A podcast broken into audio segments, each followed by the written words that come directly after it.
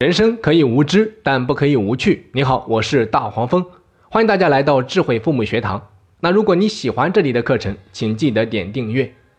近几年啊，有越来越多的人在遭受心理问题的困扰，心理问题早已经不是某个年龄层的专属，而是像病毒一样在各个年龄层中迅速蔓延。很多学校为此专门设了心理咨询科，社会上的专业心理咨询师更是供不应求。在中国进入到互联网加的时代之后啊，尤其是在新任领导班子提出全民创业的口号以来，越来越多的人投入到全民创业的浪潮中。在这种浪潮的冲击下，资本市场变得异常的活跃，融资更是由富人的圈子进入到寻常百姓家。在各大新闻媒体和头条上，经常能够看到各种各样的创业神话。如果说以前这样的神话离我们很遥远，那么今天。则是发生在身边，比如说，曾经没有考上大学的高中同学，有可能突然间变身网红，天天买大牌，还年入百万；朋友卖掉公司套现几个亿；亲戚的初创公司凭着一套不太成熟的商业模式，迅速的融资几千万，开启了高速发展的模式；长相平平的同事转身做微商，几年后却坐拥千万资产。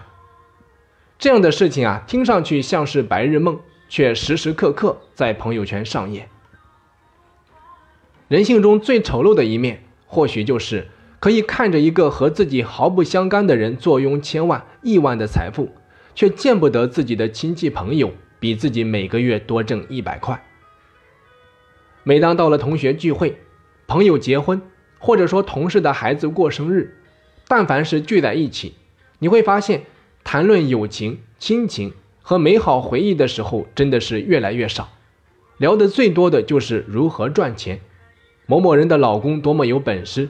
谁家的孩子在读某某名牌学校，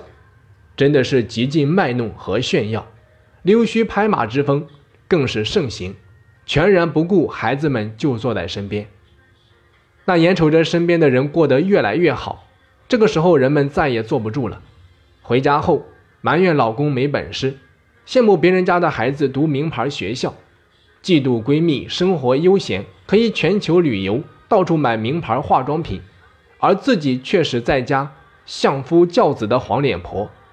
甚至有个别的男人啊，自己没什么本事，却要求老婆在家是一把好手，在外要能拿得出手，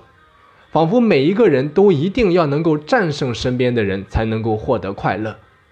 我们对快乐的定义。不再是拥有幸福美满的家庭，不是老公对家庭的兢兢业业，不是老婆的相夫教子，不是孩子的听话懂事，不是老人家的身体健康，更不是一个能挡风遮雨的小窝，而是赚的钱不能比身边人少，老公的能力不能比别人差，车的档次不能比别人低，房子的地段不能比别人偏。孩子的成绩不能比别人差，老婆的女人味不能比别人少，这让我不仅要问：我们到底有多想赢？我们想让自己变得更完美、更得体，用上更好的东西，过上更舒适的生活。这本身没有对错，但人生并不是一场简简单单的比赛，输掉的人就等于输掉了一生吗？我们是在过自己的人生，当然要尽力过得更好。但却不需要逼迫自己战胜一切，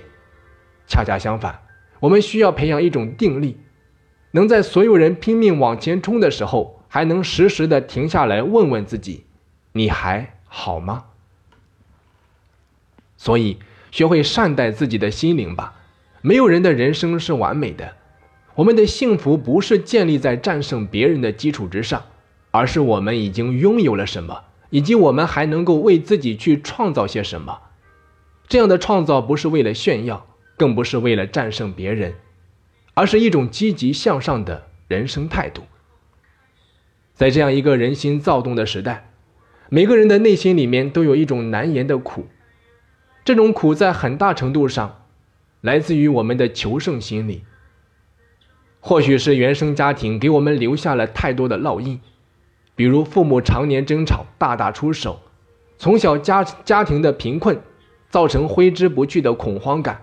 或者是青春期的孤独、自卑，又或者说是某些无法直视的事件，这些都会成为我们内心深处连自己都无法发现的软肋，碰一下会很痛，但这种痛也在时刻提醒我们不要忘记清醒的活着。你是那么不完美的成长起来的，所以也不必苛责，让你新组建的家庭处处完美。尤其是不要苛责和你朝夕相处的爱人和孩子。当你和爱人步入婚姻殿堂的那一刻，一个原生家庭就被组建起来了。所有人的人生被捆绑到了一起，任何一个人的负面情绪无法控制，都会让所有人的人生失控，把家庭的这艘小船击沉，最终带给每一个人的伤痛，更不是简单的离婚就可以解决的。恰恰相反。这种伤筋动骨的终结，常常成为重新出发的深坑，需要更多的勇气和能量才能填平。甚至很多离异人士一生都无法抚平的伤痛，带给子女的影响啊，更是无休无止。所以，大黄蜂呼吁每一位家长，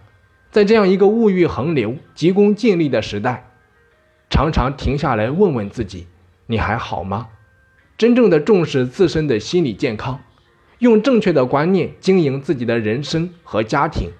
为孩子创造一个幸福美满的原生环境。